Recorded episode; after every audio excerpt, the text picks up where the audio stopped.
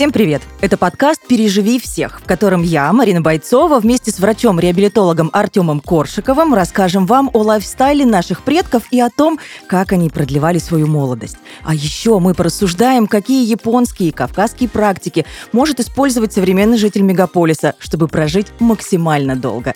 Этот подкаст мы записываем совместно с Дайго.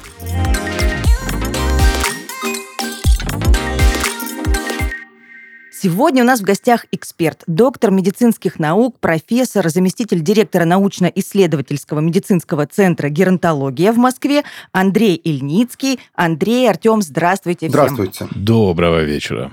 Ну что, я предлагаю не откладывать в долгий ящик и приступать в глобальном смысле в рамках сегодняшнего подкаста «Переживи всех». Мы поговорим э, и о том, что вообще можно сказать о жизни в большом городе. И, в принципе, как среднестатистический человек живет в мегаполисе. Как? Хорошо ли? Долго ли? Ну, знаете, я думаю, что каждый человек счастлив э, по-своему, и можно, знаете, на необитаемом острове быть вполне счастливым, и наоборот, в большом городе быть не очень. Но с точки зрения продолжительности жизни, я хочу вам сказать, что если взять такие средние статистические данные по стране, то в мегаполисах люди живут на самом деле дольше. Это по нескольким причинам происходит. Первая причина заключается в том, что более доступная медицинская помощь, она более высокотехнологичная. То есть, иначе говоря, люди раньше обращаются за помощью в силу разных причин, и эта помощь, ну вот у нас крупные такие медицинские центры, они сосредоточены все-таки в крупных городах. И поэтому есть возможность сделать какую-то более сложную операцию или назначить более сложное обследование, соответственно, более сложное лечение. Поэтому все-таки э, в медицине так, чем раньше человек обращается за медицинской помощью, тем раньше ставится диагноз, а если к этому подключается еще и высокотехнологичная какая-то какая помощь, ну то есть э, обследование дополнительное или лечение, то, соответственно, эффективность от э, проведенного лечения выше.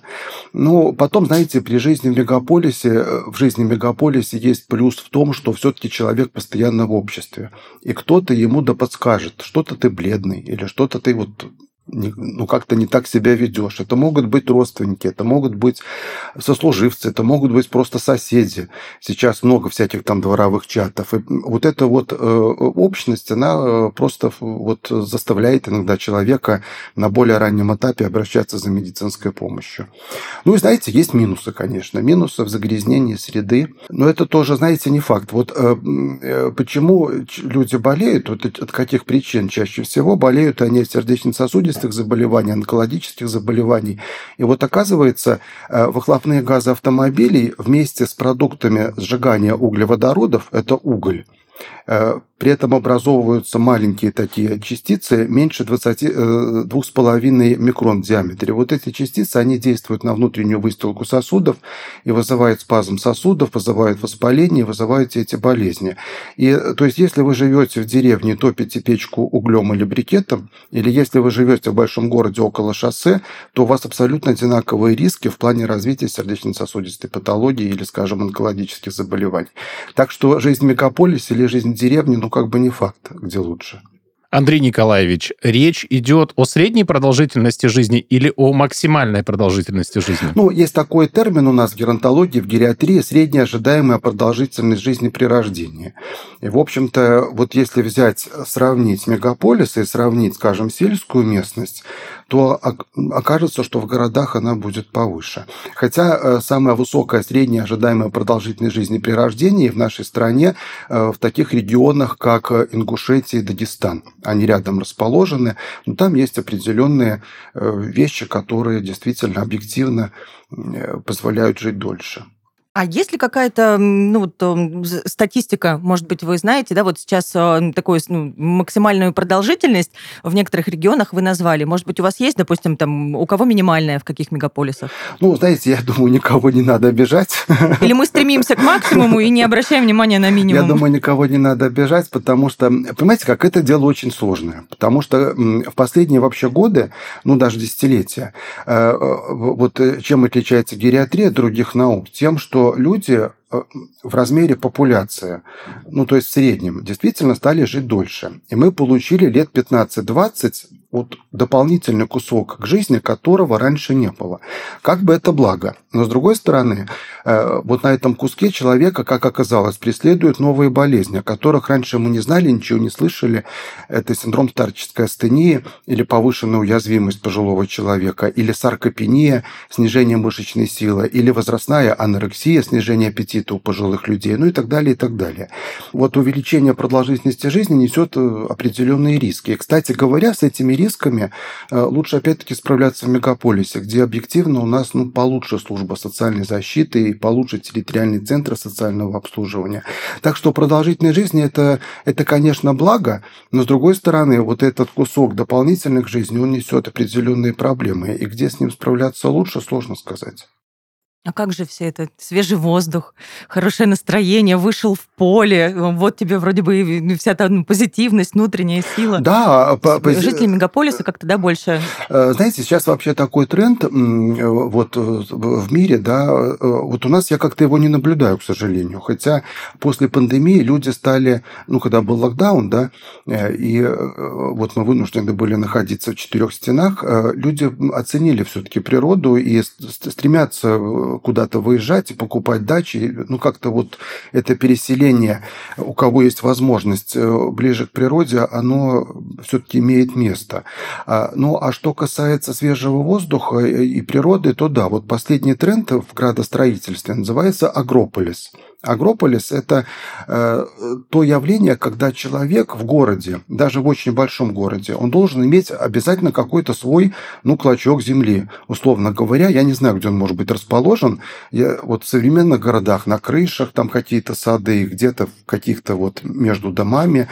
И вот это общение с землей, общение с цветами или там что-то можно вырастить там зеленое, да, это на самом деле э, большой плюс. То есть и с точки зрения улучшения улучшения качества воздуха, которым люди дышат, и с точки зрения общения с природой, потому что мы часть природы, и ну, не надо ставить себя выше. Вот я говорил сейчас о пандемии. Э, понимаете, ведь э, вот мы как-то не задумываемся. Для нас вопросы экологии, они какие-то, знаете, ну, какие-то лунные, что ли. Ну, мы живем и живем, да? А на самом деле ведь, э, вот смотрите, прошлое лето, лето в этом году, ну, в Москве, во всяком случае, ну, действительно жарко, ну, реально жарко. И приводит это к тому, что микро... ну, ведь жарко не только в Москве, и в других регионах, и приводит это к тому, что вот есть определенные закономерности. Э, скажем, э, вирусы, микроорганизмы, да, они, э, вот, ну, взять хотя бы коронавирусную инфекцию. Сейчас много говорят о том, что, возможно, это в какой-то лаборатории сделано. Ну, мы, если об этом узнаем, то очень не скоро. Но есть общая тенденция. Когда вирусы, которые живут в организме животных, это называется зоонозная инфекция, и которые болеют животными, они под действием более высоких температур эти вирусы передаются человеку и формируется так называемая зооантропонозная инфекция, то есть когда человек болеет болезнью животных. И э, болеют люди на первых порах, пока не произойдет вот эта притирка человека и вируса или бактерии, болеют очень тяжело. Вот я, кстати говоря, когда заканчивалась пандемия, вот этот локдаун, мы взяли собаку из приюта, и первое, что я прочитал, что она привита от коронавируса. Представляете? То есть э, мы как-то вот тогда когда появилась новая коронавирусная инфекция, ну да, мы встречали это заболевание, но оно не протекало уж так тяжело, это, понятно, были другие вирусы.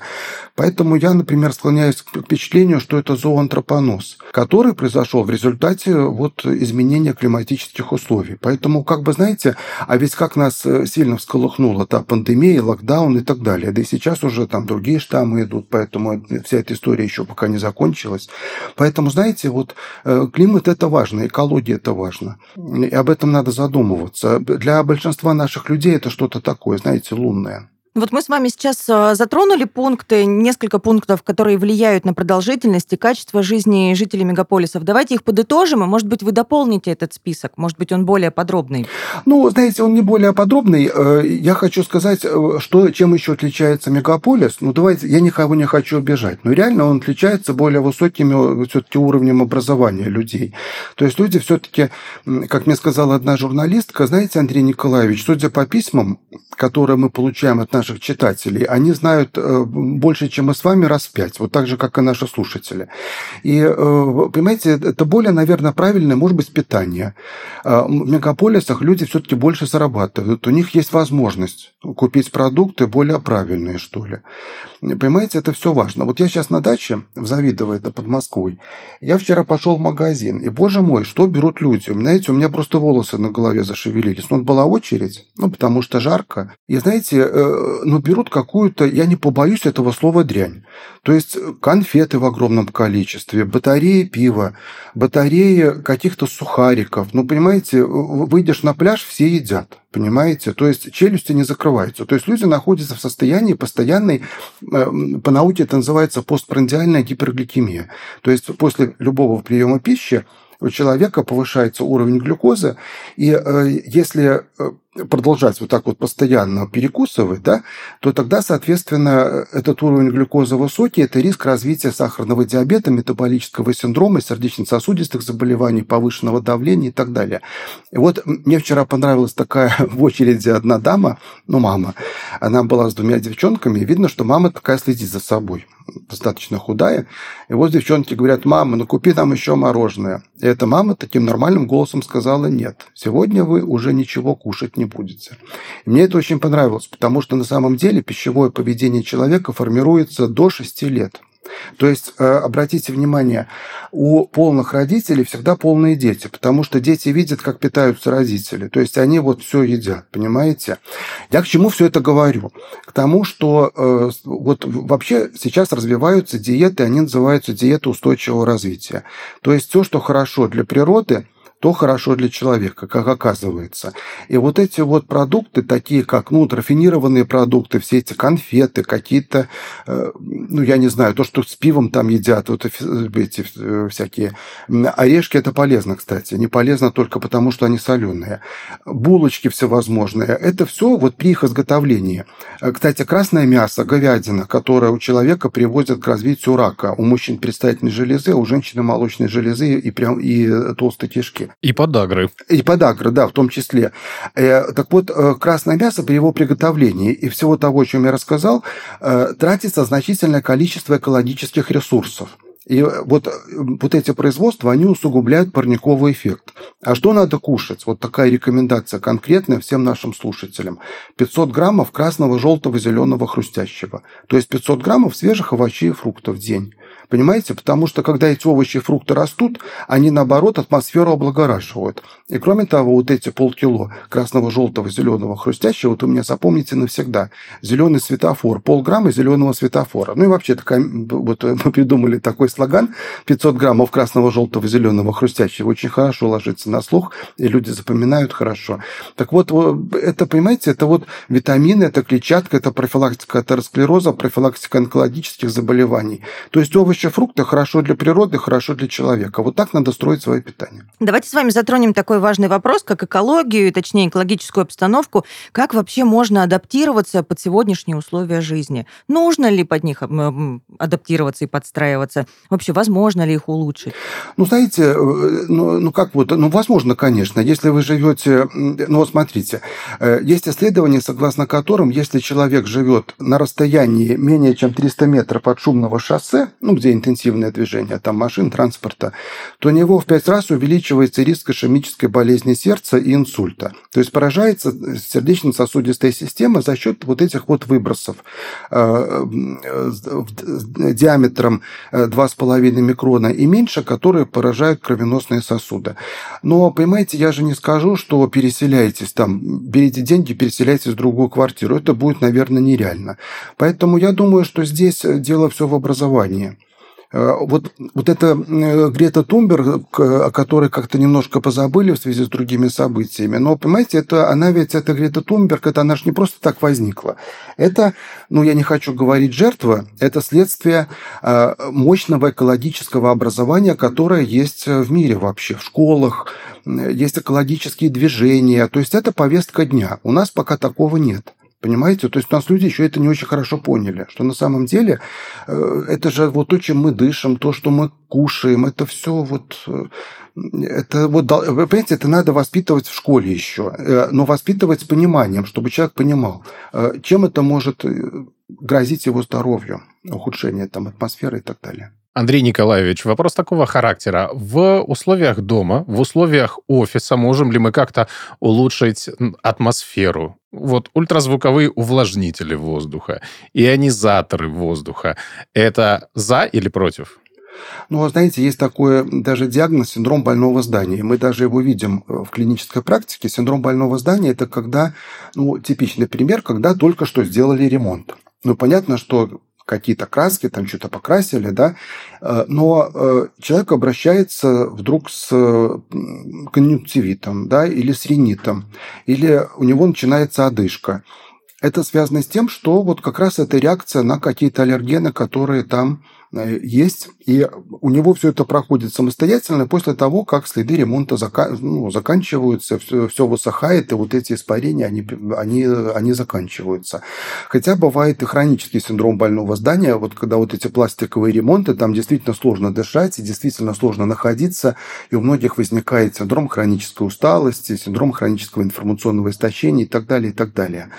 А что касается вашего вопроса, знаете, я все-таки сторонник того, чтобы при применять естественные меры, естественные методы, когда проветриваются окна, нужно открыть окно и проветрить. Ну, конечно, это в том случае, если у тебя окно выходит там куда-то э, не на шумную улицу.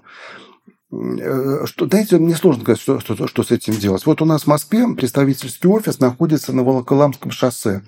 И раньше там было вполне зеленое такое место, туда ближе к МКАДу. Э, зеленое место, росли, росли деревья, сейчас их взяли и срубили. И сейчас это просто шумящая, гремящая трасса, которая лишена всякой зелени, и более того, там достраивают еще вот эти многоэтажные здания, которые еще, так сказать, создают резервуар для того, чтобы скапливались вот эти вот вредные частицы. То есть это и о том, что, понимаете, э, у нас нет повестки дня экологической. То есть у нас можно построить все, что угодно, срубить зеленые деревья, хотя люди, как правило, на это реагируют очень плохо – они как-то очень берегут, особенно те, кто постарше, вот эту зелень. Э, Но ну, вообще вот такой экологической повестки и вот понимание, что, что чем больше деревьев, тем лучше, у нас пока нет. Поэтому я еще раз повторю, что дело в образовании. Мы даже книжку написали, вот она сейчас должна выйти из типографии уже скоро, я надеюсь, в августе или в сентябре, назвали «Неконечно. Книга о бессмертии».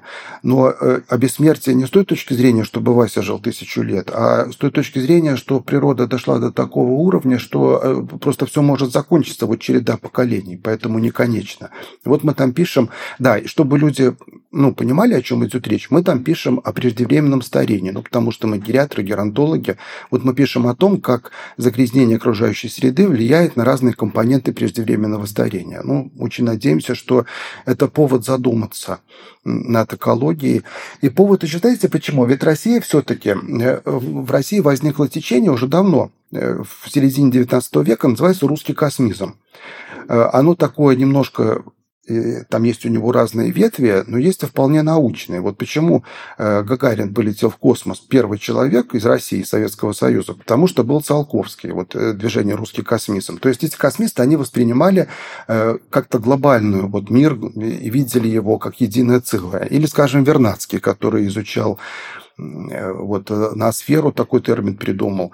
То есть именно в России люди впервые, вообще человечество заговорило о глобальном понимании мира, понимаете? Но современные люди это немножко подзабыли. Вот мы написали даже книжку специальную, вот как бы объединили все эти идеи, потому что это было вот желание, чтобы просто наши читатели задумались, я надеюсь, что книжка выйдет, и можно будет ее прочитать, э, задумались о том, в каком мире мы живем, и в какой атмосфере, в какой экологии.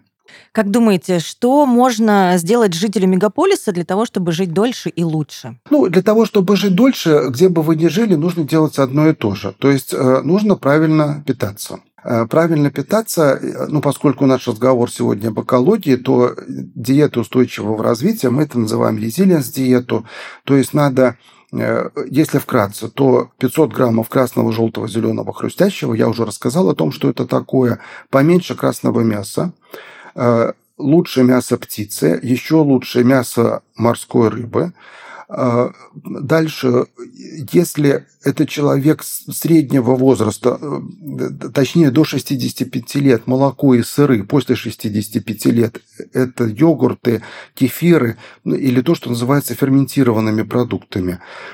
То есть вот кефиры, йогурты, да, кисломолочные продукты.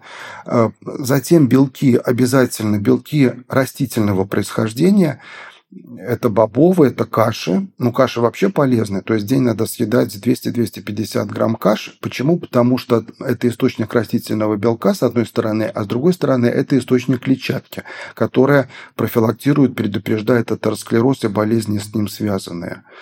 Ну вот если так очень кратко, то питание. На втором месте это режим физической активности. Двигаться обязательно надо. И современный взгляд Всемирной организации здравоохранения таков, что ну, как я говорю, ни минуты покоя. То есть любую возможность для того, ну, чтобы вот подвигаться, нужно использовать. То есть не, не, сократить в максимальной степени время, которое человек проводит на диване, за компьютером. Это особенно касается детей и подростков, кстати. Ну и, в общем-то, считается, что в день, э, в неделю, извините, нужно двигаться 150-300 минут э, в неделю э, аэробной физической нагрузки. То есть это быстрый бег, это ходьба, ходьба до вспотения. Вот это э, умеренная такая физическая нагрузка.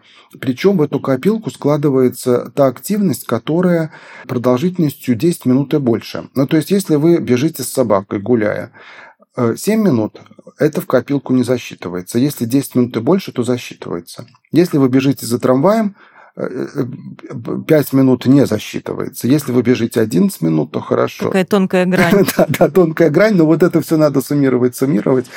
Плюс обязательно два раза в неделю упражнения на сопротивление нужны.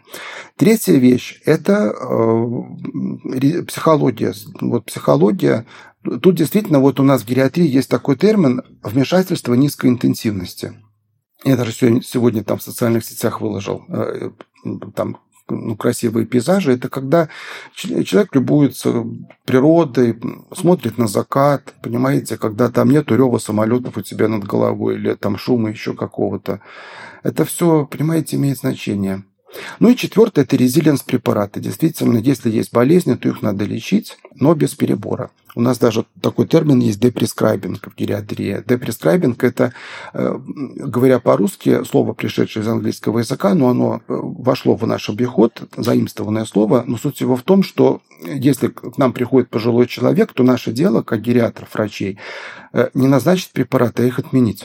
То есть нам надо в максимальной степени посмотреть, нет ли чего-то лишнего, снизить дозы и снизить количество препаратов, потому что это помогает избегать побочных эффектов, они часто в пожилом возрасте. Ну вот эти четыре принципа, где бы вы ни жили, их надо соблюдать. В Японии живет более 30 тысяч человек, которые достигли возраста 100 лет. Вместе с Дайго мы расскажем о некоторых секретах японского здоровья и сохранения молодости организма. Геронтолог Хидитоши Энда раскрыл один из секретов долголетия японцев. Оказывается, что это не волшебная пилюля, а простая любовь к движению. Японцы уделяют физической активности много внимания и сил. Сам Энда говорит, что в Японии мода на ходьбу. И если младшее поколение постоянно гуляет, то более пожилые японцы предпочитают особую гимнастику, которая позволяет сохранить гибкость и осанку. Это важно и для поддержания общего здоровья, и для профилактики падений травм. А пока вы пытаетесь пережить всех, двигаясь как японцы, у наших друзей из Дайга есть инсайт, как помочь вашему организму усваивать все необходимые вещества. Дайга производит БАДы на основе растительных элементов с массой полезных ингредиентов в Японии, рядом с горой Фудзи. Дайга – это экстракт брожения 16 штаммов лактобактерий. Он является дополнительным источником витамина К2, который необходим организму для синтеза белков. В состав не входят продукты животного происхождения, поэтому дайга можно принимать вегетарианцам и всем, кто хочет жить долгой и здоровой жизнью.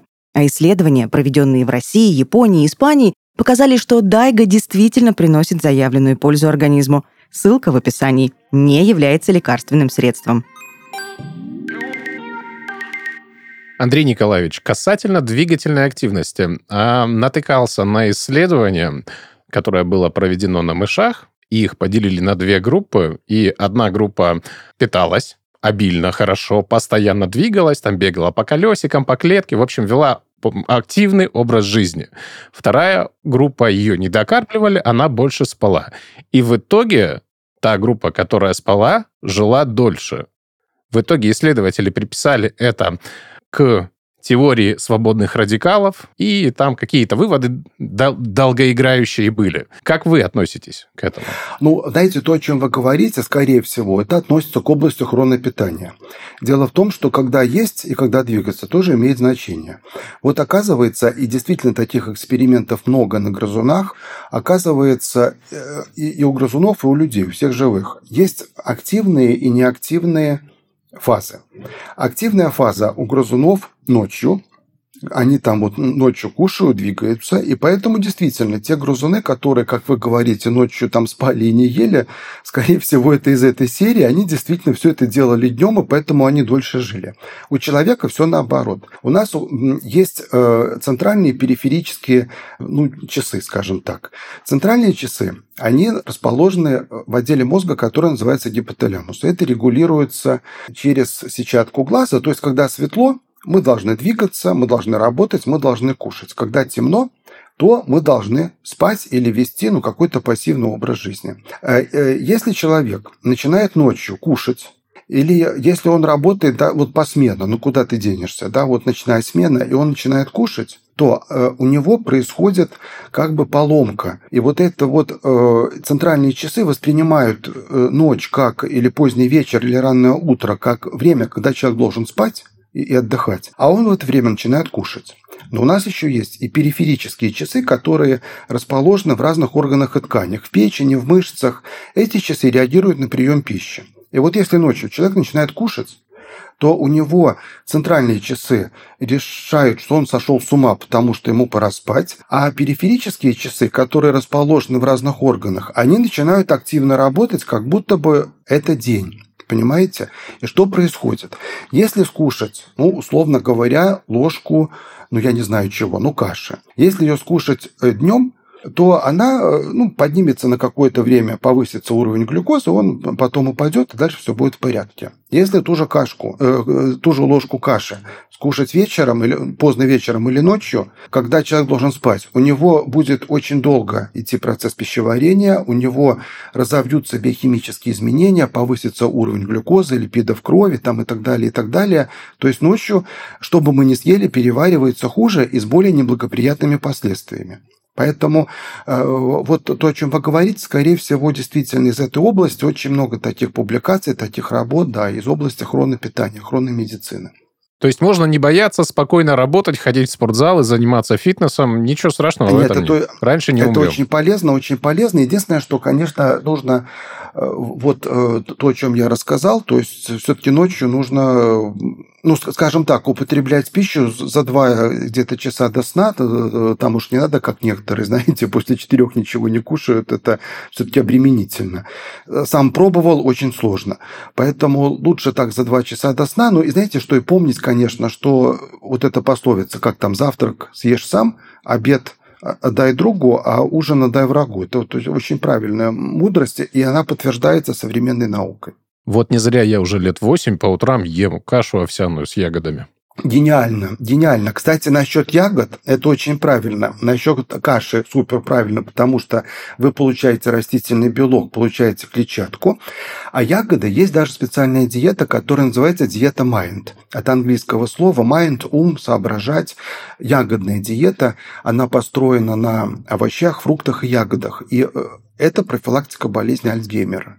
Так что ну, патология, которая сопровождается резким снижением памяти, нарушением поведения. Человек в результате не может с собой ухаживать. Так что ягоды – это супер правильно. Вот сейчас лето, черника. Вот, э, черника в этом смысле очень полезна. Всем клубники, да? Э, но ее надо кушать два... Вот, я чернику люблю. У нас она, правда, не растет. Я ее замороженной покупаю. Замороженные, кстати, тоже хорошо. Вот у меня часто спрашивают э, насчет свежих овощей и фруктов. Да, спрашивают, можно ли покупать замороженные. Можно. Потому что действительно есть регионы, вот мы часто ездим, скажем, в Якутию, у нас там большие проекты были, я там был раз пять, наверное, но там никуда ты не денешься, потому что климат такой, что мало что растет, и как бы короткое лето, долгая зима, и холодная, и суровая. Там вот замороженные овощи и фрукты, но они на худой конец пойдут. Андрей, хочется перейти к вопросу. На эту тему, мне кажется, огромнейшее количество копий было сломано, и будет еще сломано вопрос витаминных комплексов. А каких витаминов чаще всего не хватает жителю большого города? Это, по-моему, тема актуальная всегда, во все времена где бы ни жил человек. Но сейчас э, поконкретнее о жителях мегаполиса давайте поговорим. Вы знаете, тема очень действительно интересная. Вообще современный взгляд такой, что все витамины мы должны получать из пищи. То есть это однозначный взгляд, и э, путем сбалансированного питания мы должны получать вот все эти витамины, витаминные комплексы и так далее. Э, знаете, много исследований, которые... Ну, вот последняя публикация в журнале Nature я читал о том, что проанализировали большое количество разных исследований, что оказалось. Вот э, есть такой витамин Е э, и бета-каротин.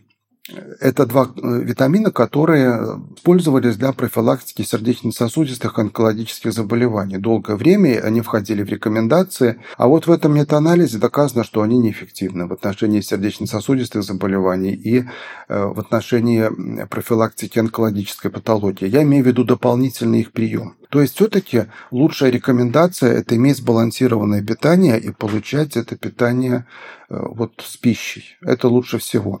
Когда э, появляется повод для назначения витаминов или каких-то микроэлементов, добавок, биологически активных добавок в пище, к которым, кстати говоря, я отношусь с большим вниманием, и я не очень хорошо понимаю, почему наша медицина к ним так это свысока несколько относится. На самом деле э, это та область, которая, я думаю, в будущем должна изучаться изучаться. В конце концов, очень многие наши люди, чуть ли не каждый второй, принимают эти добавки, поэтому их надо, конечно, изучать.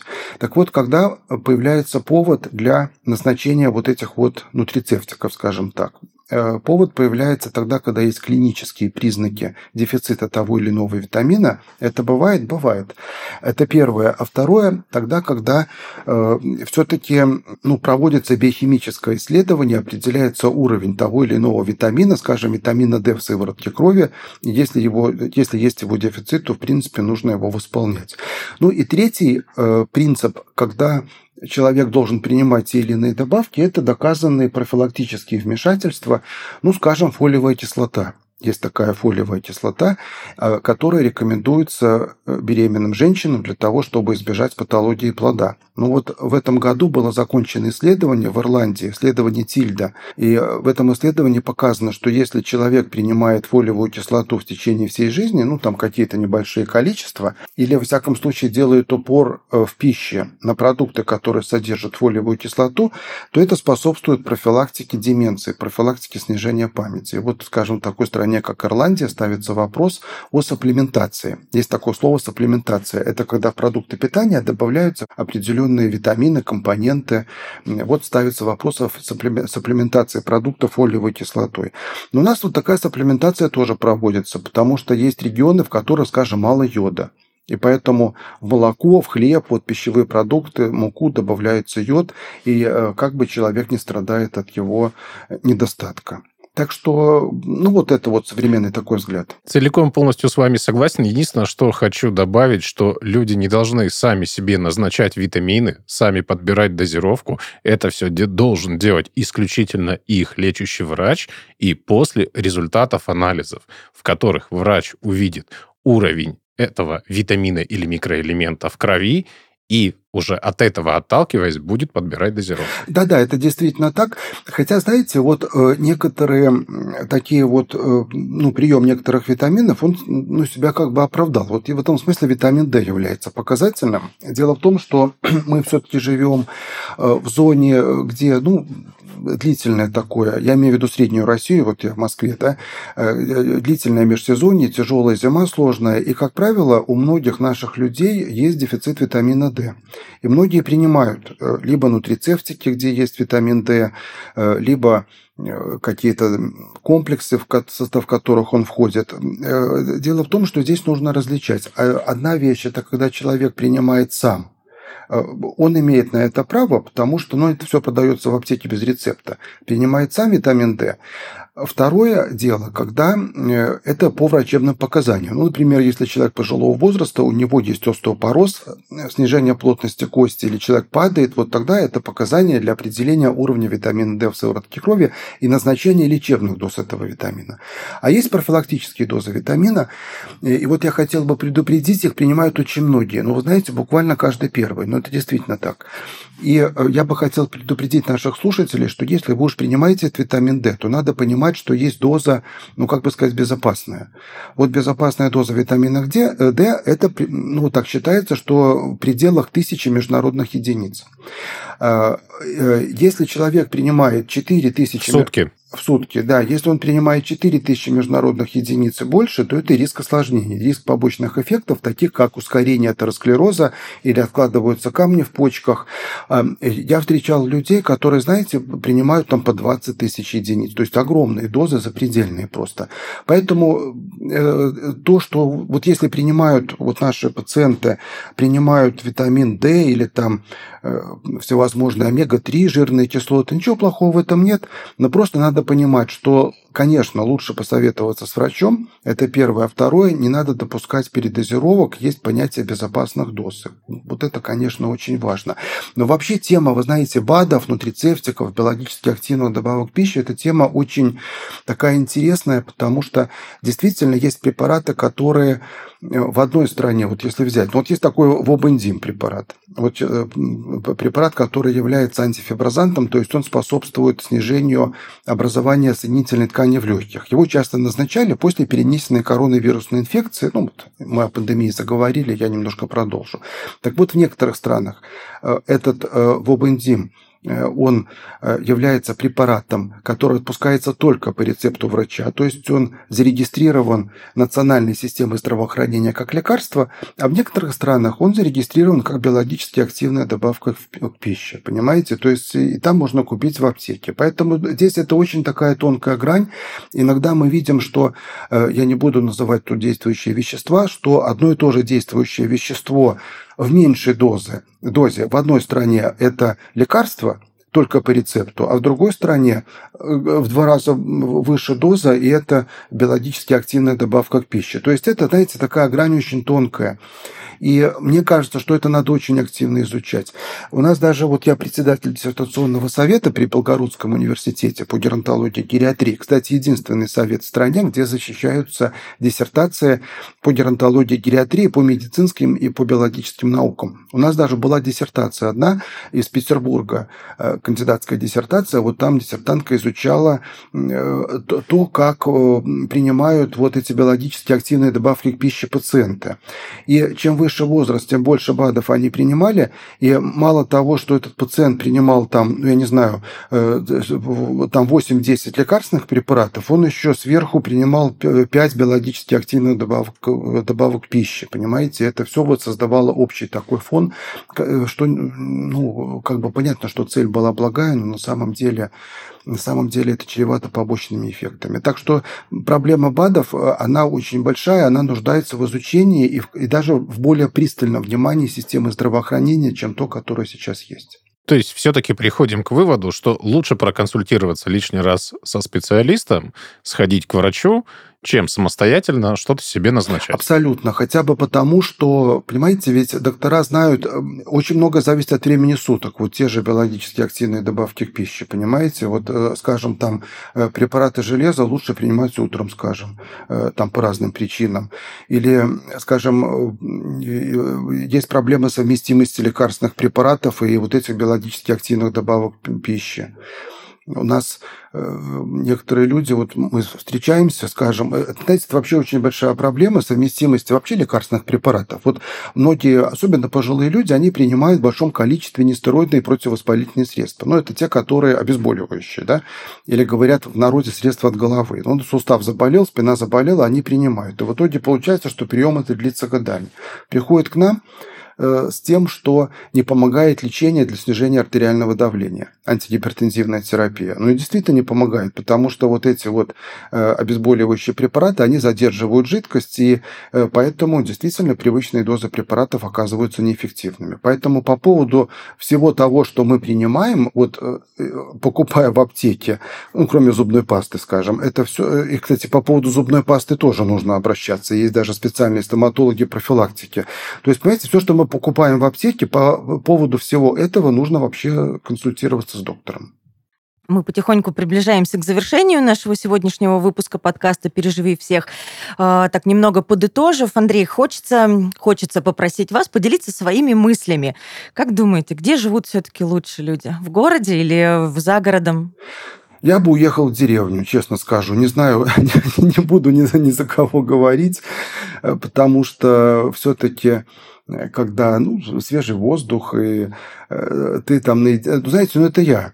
Э, то есть я человек состоявшийся, э, понимаете, э, ну, во всех смыслах. И я могу ну, вот, найти себе уединение какое-то, на пару лет, но потом, если надоест, опять куда-то вернуться. Так что, знаете, здесь у каждого своя судьба, я бы не давал универсальных каких-то советов.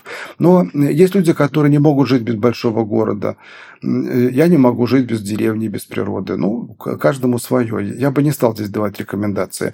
Но действительно, во всяком случае, вот в нашей стране все-таки в мегаполисах люди живут дольше, потому что, ну, по разным причинам. Вот эти, те, которые вот Дагестан, Ингушетия, там вот очень важный фактор долгожительства не быть одиноким. Вот там они всегда, они стареют, они понимают, что вокруг большая семья, которая не бросит и так далее, и так далее. Вот это там выходит на первое место. Но все-таки качество медицины, э, может быть, качество социума, это все-таки э, лучше вот в мегаполисе. Поэтому, ну, знаете, каждый выбирает сам. В общем, главный совет, где бы вы ни жили, живите счастливо. Да. А, мне, мне прямо сейчас в голове отложилась мысль, самое главное, не будь одиноким один из да, факторов, который может продлить жизнь и сделать ее качество как, как можно дольше, как можно лучше. Да, есть такие, я тоже заканчиваю, извините, есть такие голубые зоны, это места скопления долгожителей. И вот все судили и редили, почему они там, вот в этих голубых зонах, их не так много, э, так долго живут. И, э, действительно, там и питание более правильное и так далее, и так далее, но все это не главное. Самое главное то, что они не одиноки. То есть они чувствуют поддержку. Я вам хочу сказать, что человек, который боится старости, получит старость в самом неблагоприятном виде. Надо смотреть на жизнь с оптимизмом, где-то искать в себе силы, искать возможности. Я понимаю, что жизнь сложная, и многие это так воспримут, может быть, так с непониманием, но надо искать, вот понимаете, ну жизнь она один раз дается, надо ее прожить красиво. Вот все, что я могу сказать.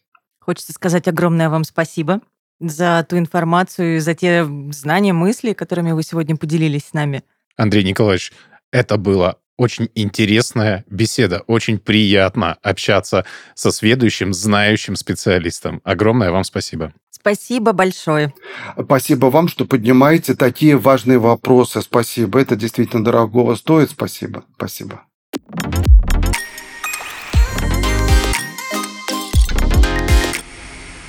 Это был подкаст «Переживи всех». И сегодня мы с вами поговорили о жизни в мегаполисах. Вместе с экспертом мы разобрали все плюсы и минусы и то, как мы можем улучшить качество и продолжительность жизни в большом городе. Живите долго, живите счастливо и красиво. Услышимся в следующем выпуске. Любите себя, любите свою жизнь, любите кашу с ягодами. Пока-пока.